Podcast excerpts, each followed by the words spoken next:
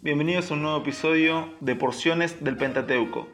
Hoy vamos a estudiar y reflexionar sobre Génesis capítulo 2, versículos del 1 al 3.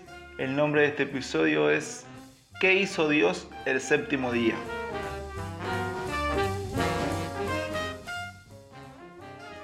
¿Qué hizo Dios el séptimo día? Terminó, acabó y completó. Las escrituras no nos dicen que terminó su obra el sexto día, sino el séptimo día. Un ciclo no está completo sin un tiempo de descanso. Este descanso no es un dejar de hacer simplemente, sino un hacer activo y consciente. Tenemos que descansar, reposar y santificar este día. Me gusta pensar que el día de descanso, ya sea que lo practiques el sábado o el domingo, es un día más para hacer que para no hacer. Los judíos ortodoxos hacen mucho hincapié en todo lo que no hay que hacer en este día. Sin embargo, Jesús se enfocó en lo que se puede y se debe hacer.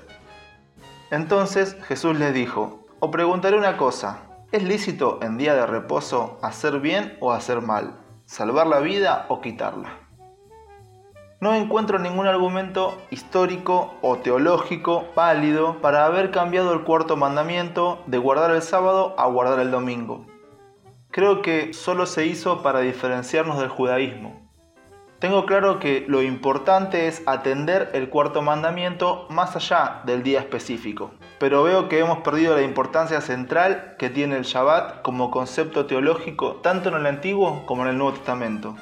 Si logramos entender lo que hizo Dios el séptimo día, vamos a poder entender el centro del mensaje bíblico.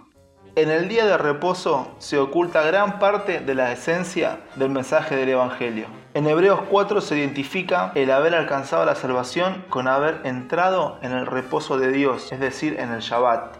Y cita la porción de las escrituras sobre la cual estamos trabajando. Hay ciertos conceptos que no se pueden aprender sin aprehenderlos. Y este es uno de ellos. Cuando Dios mandó a recordar y santificar el sábado, sospecho que el objetivo fue que pudiésemos entender algo más profundo.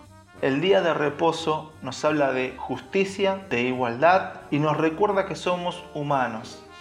La sabiduría del día de reposo no se puede adquirir si este no se practica, ya sea sábado o domingo. Hoy es más importante que nunca que 24 horas a la semana nos desconectemos literalmente. Cerremos sesión en nuestras redes sociales y nos conectemos con Dios, con nosotros, con nuestros hijos, con nuestra familia y con la creación.